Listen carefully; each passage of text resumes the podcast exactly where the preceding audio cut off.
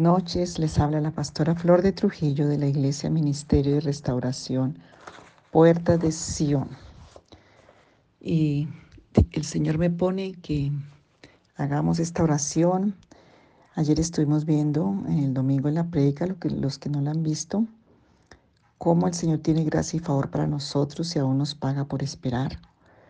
Pero estaba pensando y pensando en todo lo que se mencionó ayer de que hay cosas que de pronto nosotros mismos sin darnos cuenta estamos deteniendo esa gracia ese favor. Por ejemplo, la amargura.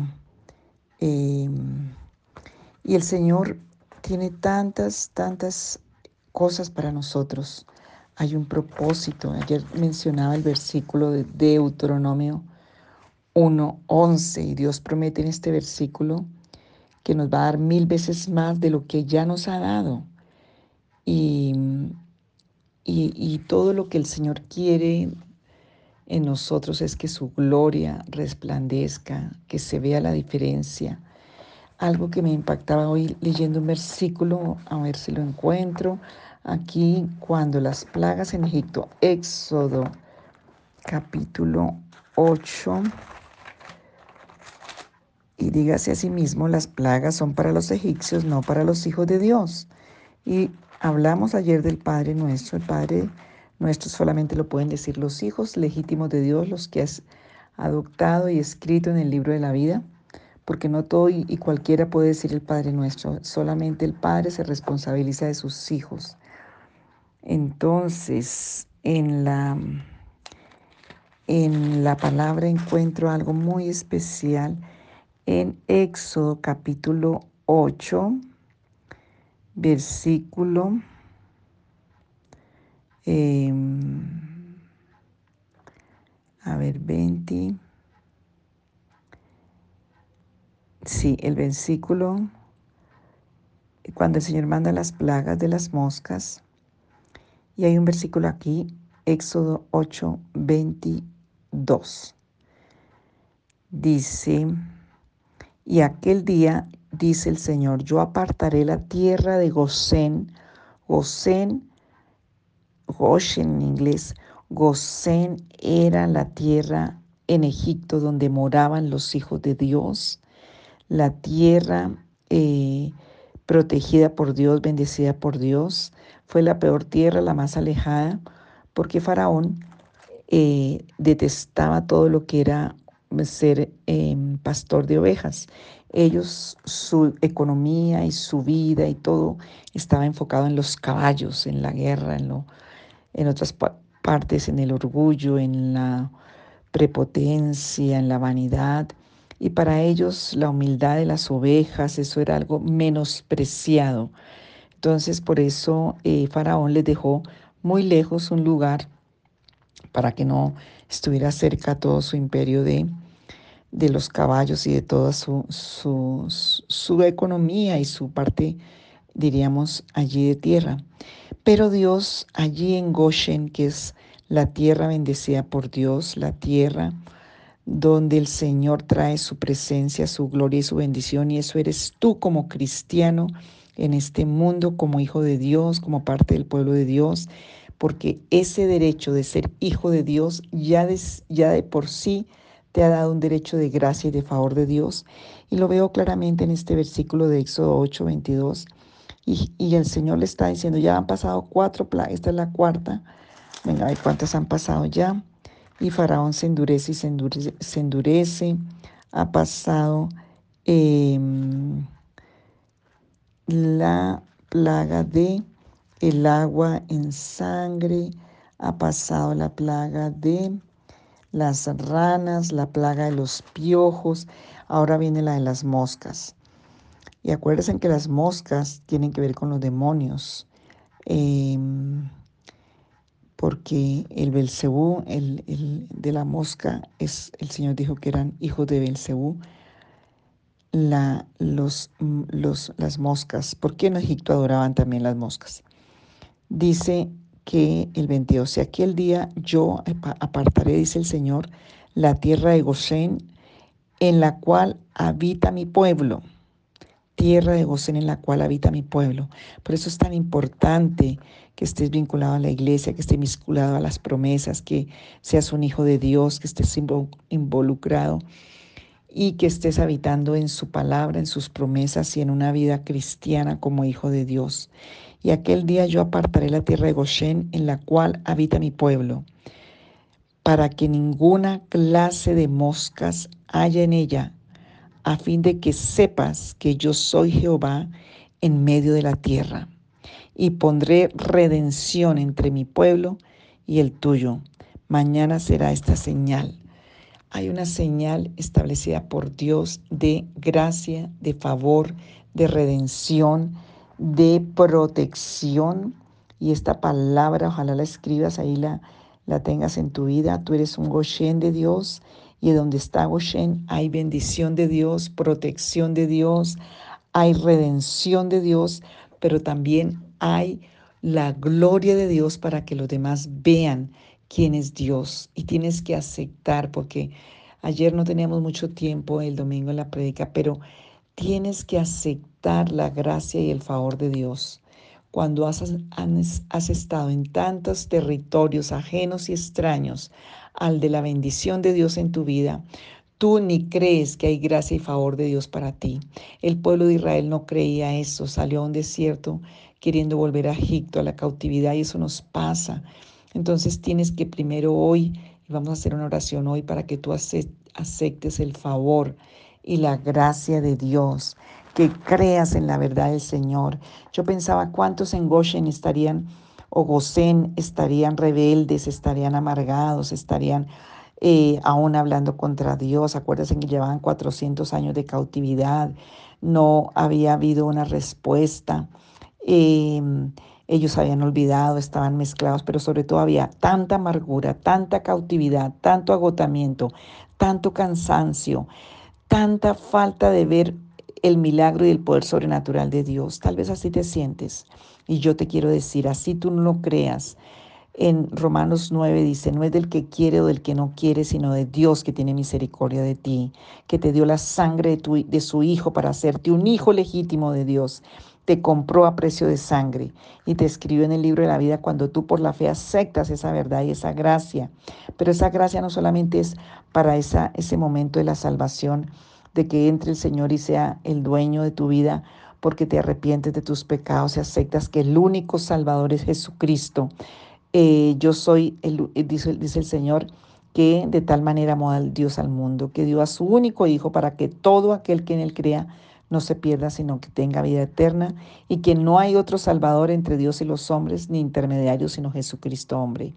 Entonces, esta es una promesa muy fuerte para tu vida, porque en ese Egipto habían tantos hijos de Dios que estaban mal, pero no importó eso, eso no determinó la acción sobrenatural del favor y de la gracia y de la gloria de Dios para un pueblo que llevaba el nombre del Señor. Tú llevas el nombre del Señor en Cristo Jesús. Si no lo has recibido en tu corazón aún, recíbelo.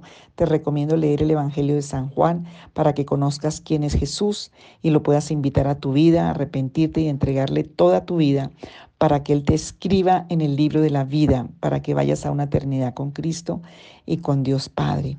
Entonces, Oshen era un, un lugar de bendición, de protección, estaba separado y estaba protegido y redimido, pero también era el lugar de la gloria del Señor frente a las plagas, frente a todo esto. Por ejemplo, las plagas de oscuridad, en Goshen había luz, había resplandor de luz. En las plagas de piojos, en Goshen no había piojos, no había moscas, no había las plagas que ni úlceras ni granizo de fuego y ellos tenían que reconocer que no había nada ahí porque eran el pueblo de Dios. ¿Sabe qué? Estamos en un Egipto, estamos en un mundo que tiene que reconocer que en tu vida está la gloria de Dios, está el favor y la gracia de Dios. Hijo de Dios que me escuchas, tienes que aceptar esa gracia y ese favor y también la autoridad que el Señor te da en el nombre de Jesús, porque hay redención para el pueblo de Dios y porque el Señor nos compró con, a precio de sangre y nos hizo para su gloria.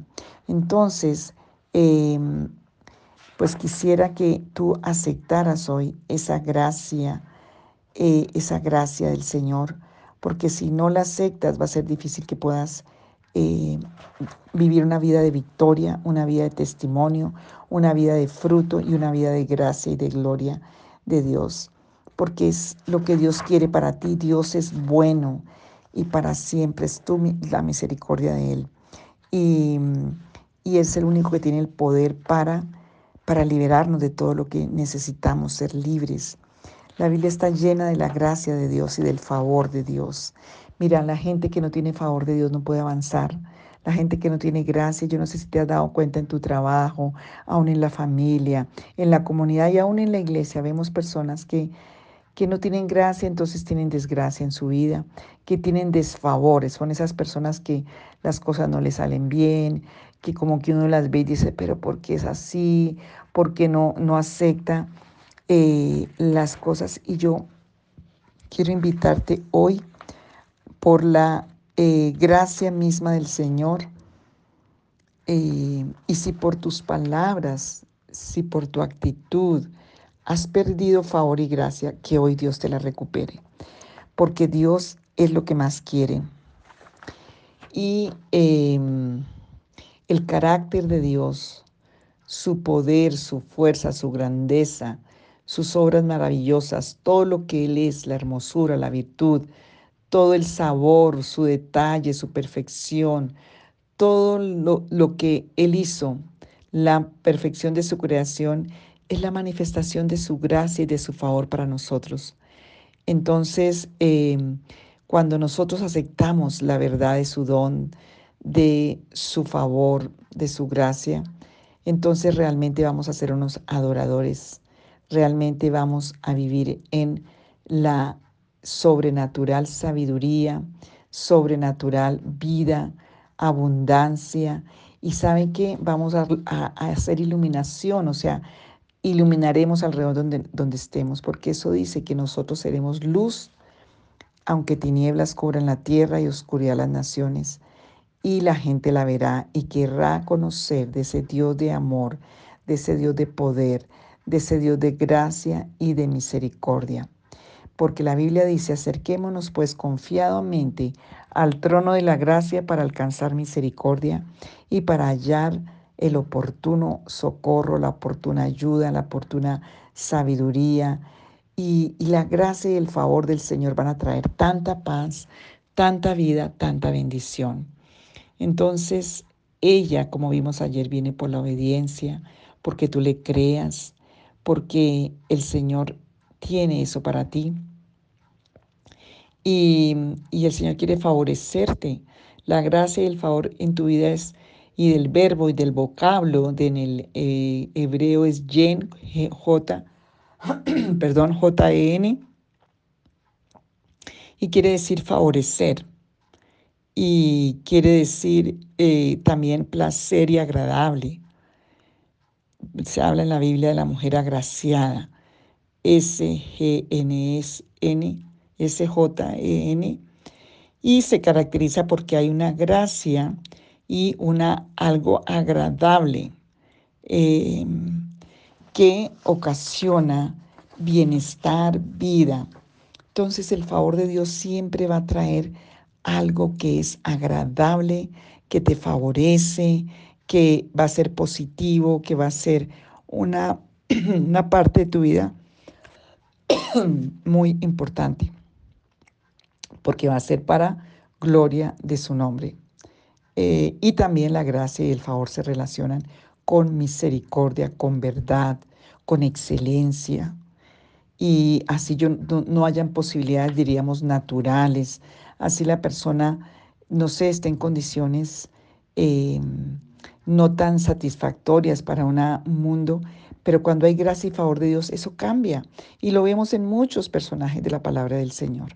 Lo vemos en, en vidas que Dios les puso una marca de gracia y favor, como José, Daniel, Esther, em, el propio Javes, el doloroso, el que fue menospreciado, rechazado y hasta bruto, porque dice que el Señor por la gracia y el favor lo hizo ilustre. Sus hermanos seguro se burlaban, lo llamaban el doloroso, tal vez tuvo problemas en el parto, tuvo problemas de retraso, de déficit de atención, de hiperactividad, cualquier cosa, pero él un día oró a Dios y le dijo, eso está, y lo vimos el domingo en Primera de Crónicas 4, 9. Él un día oró al Señor y le dice al Señor que si lo bendijera, que sí le diera su gracia y su favor. Y él dice que el Señor le oyó esa, esa oración porque él consagró esa gracia y ese favor al Señor.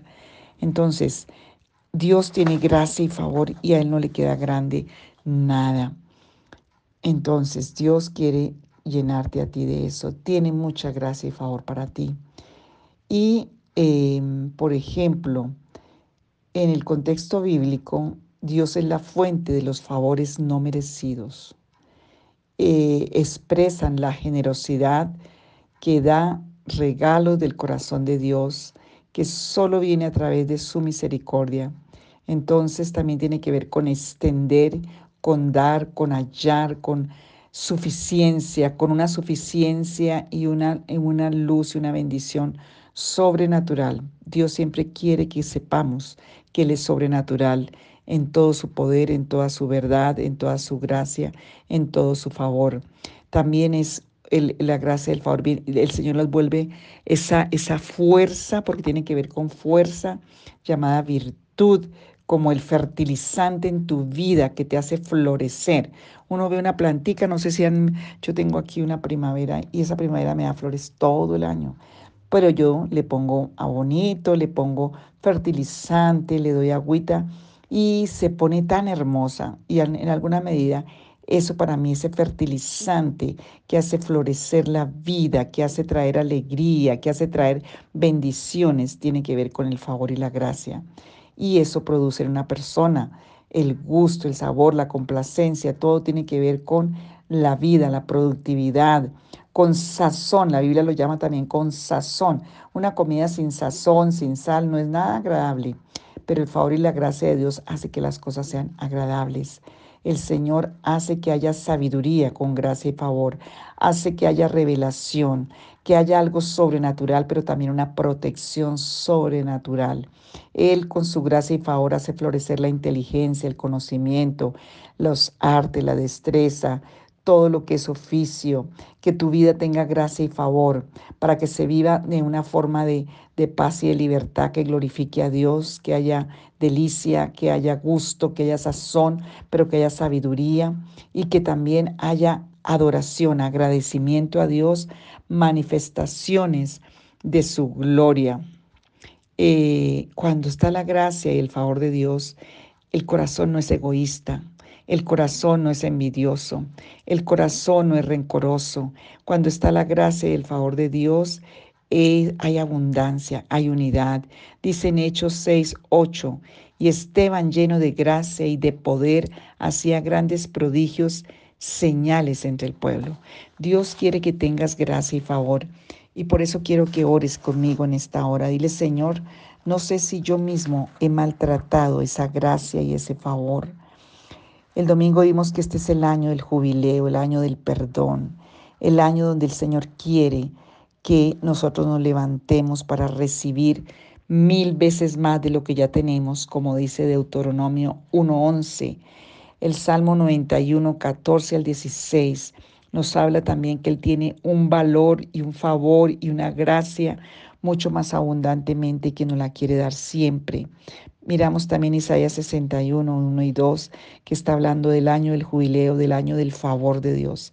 Si quieres ver ese año del favor de Dios y empezar a reclamarle al Señor cada una de esas promesas, escriba Isaías 61, escriba esos primeros versículos. Cada uno de esos es un derecho para ti por Jesucristo, porque Él es la gracia y el favor de Dios para nosotros. Lo vimos en la Biblia con los hombres que Dios usó para y que esa gracia, ese favor salvaran naciones, salvaran al pueblo de Israel, para que hicieran prodigios, milagros y maravillas. Entonces, la condición la vimos en Isaías 1.19, eh, que es obediencia, creerle al Señor, ser humilde, los humildes alcanzan las bendiciones de esta tierra. ¿Por qué no orar en esta noche y pedirle al Señor, Señor, necesito gracia y favor? Mire, todos estamos agotados. Hay muchas cosas en los aires, hay muchas faltantes, situaciones, problemas de matrimonios, problemas con hijos, con economías, con... Mire, la gracia y el favor de Dios puede venir para que pagues esas deudas, para que te levantes, para que se restaure ese matrimonio, pero tienes que pedirla, tienes que abrazarla, tienes que recibirla, tienes que creerla, tienes que creer y conocer las promesas y la palabra del Señor, tienes que permanecer en, esa verdad, tienes que aceptar la paternidad del Dios bueno, tienes que pedírsela a Él, porque como padres siempre queremos darle lo mejor a los hijos cuando conocemos la verdad, cuando tenemos el bien y la gracia. ¿Por qué no decirle, no sé cuál es el área que en este momento necesitas gracia y favor? Dile, Señor, yo necesito hoy. Tal vez estoy tan desesperado como Javes, el doloroso. Tal vez mi vida solo ha sido dolor y desgracia. Pero yo por esta palabra, Señor Jesús, yo quiero que tú me llenes de tu favor y tu gracia. Señor, si como dice en Hebreos 13, yo no he em, soltado personas cautivas de mi resentimiento y amargura, y eso ha detenido tu gracia y tu favor, hoy yo te pido que me liberes. Yo suelto a todo encarcelado en mi vida. Mira, es hondo, en este ministerio hablamos tanto de esto porque es la base de tantas bendiciones en las vidas la base de tu salud física, la base de tu salud emocional, espiritual, de que se limpien tus sentidos, porque Satanás te acusa cuando tú tienes amargura y resentimiento, cuando tienes incredulidad, cuando no obedeces. Y él va a acusar tu bendición. Pero hoy, hoy humíllate aún para decirle, Señor, yo te pido hoy la gracia y el favor para arrepentirme, porque no estoy arrepentido de mi pecado ni de mi maldad. No he aborrecido el pecado ni la maldad. Estoy como en una cárcel. Señor Esteban estaba lleno de gracia y de favor para servir y hacía prodigios y maravillas. Dile, Señor, necesito tantos prodigios y maravillas en mi vida, en mi relación de pareja, con mis hijos, con la economía, con el llamado, con el ministerio, con mi trabajo en tantas áreas, tal vez en la salud misma. ¿Por qué no pedir gracia y favor de Dios para tu cuerpo, para que sane? ¿Por qué no pedir gracia y favor para que tu fe se fortalezca, para que tu esperanza resucite, para que veas con otros ojos eso que tú ves imposible, empieces a ver lo posible por el poder sobrenatural? Porque quiero decirte algo, la gracia y el favor no vienen de lo natural, vienen del poder sobrenatural del Dios de gracia y de favor. ¿Por qué no soltarte hoy? ¿Por qué no darle una oportunidad al Señor? Y ahí donde estés, arrodíllate y le dices, Señor, aquí estoy. Un día el hijo pródigo estaba tan lejos, sin ningún derecho de restauración, por su rebeldía, por su egoísmo, porque la crisis con su hermano mayor que se la ponía al rojo, pues lo hizo huir, lo hizo huir a hacer su propia vida en toda esa eh, insuficiencia que tenemos porque nos creemos tan sabios y tan entendidos en nuestro propio corazón que no nos damos cuenta de lo brutos que somos espiritualmente. Pero un día tan lejos, tan en desgracia, tan lleno de tanta culpa tal vez, de tantas cosas, aún pecados, contaminaciones e inmundicias, un día se postró y volvió en sí y clamó la gracia y el favor para volver a la casa del Padre. No le alcanzó la fe para pensar que era un padre que iba a volver, sino iba a volver como un esclavo de su padre porque sabía que el Padre tenía misericordia. No alcanzó, pero el hecho que él haya decidido volver, volver en sí, lo llevó no para ser esclavo y trabajar como empleado y esclavo en la casa de su padre, sino para que se le restauraran todos sus derechos por la gracia y el favor de un Padre de misericordia, un Padre todopoderoso, un Padre rico en bendición y en misericordia. ¿Por qué no decirle, Señor, hoy vuelvo a ti, hoy yo acepto venir a entregarte esas insuficiencias en mi vida, estas cargas? Hoy creo que eres un Padre de misericordia, Dios de todo poder, de toda gracia y favor. Señor, mis propias palabras me han, hecho borrar gracia en mi vida. Cada vez que hablo negativo, Satanás me borra esa gracia. Señor, cada vez que fui al brujo y al hechicero, allá se quedó mi gracia y mi favor, porque me pusieron fue demonios, condiciones de oscuridad, de mentira. Señor, pero hoy vengo a que tú restaures el derecho de gracia y de favor, que tenga gracia y favor en cómo hablo, cómo vivo, cómo pienso, cómo planeo, mientras duermo, mientras camino, mientras como. Aún dame gracia y favor para vivir una vida con sabiduría, con, con gozo, con alegría, con bendición. Señor, dame gracia y favor para ver dónde está la bendición, para alcanzarla. Dame gracia y favor para creer y reclamar esas promesas que tú me has dado. Señor, envuélveme en tu gracia y favor. Yo la acepto porque es gratis, porque es regalo de Dios. Diga, yo recibo en el nombre de Jesús en el nombre de Jesús para tu gloria y la consagro a ti y daré testimonio para tu gloria en el nombre de Jesús. Amén.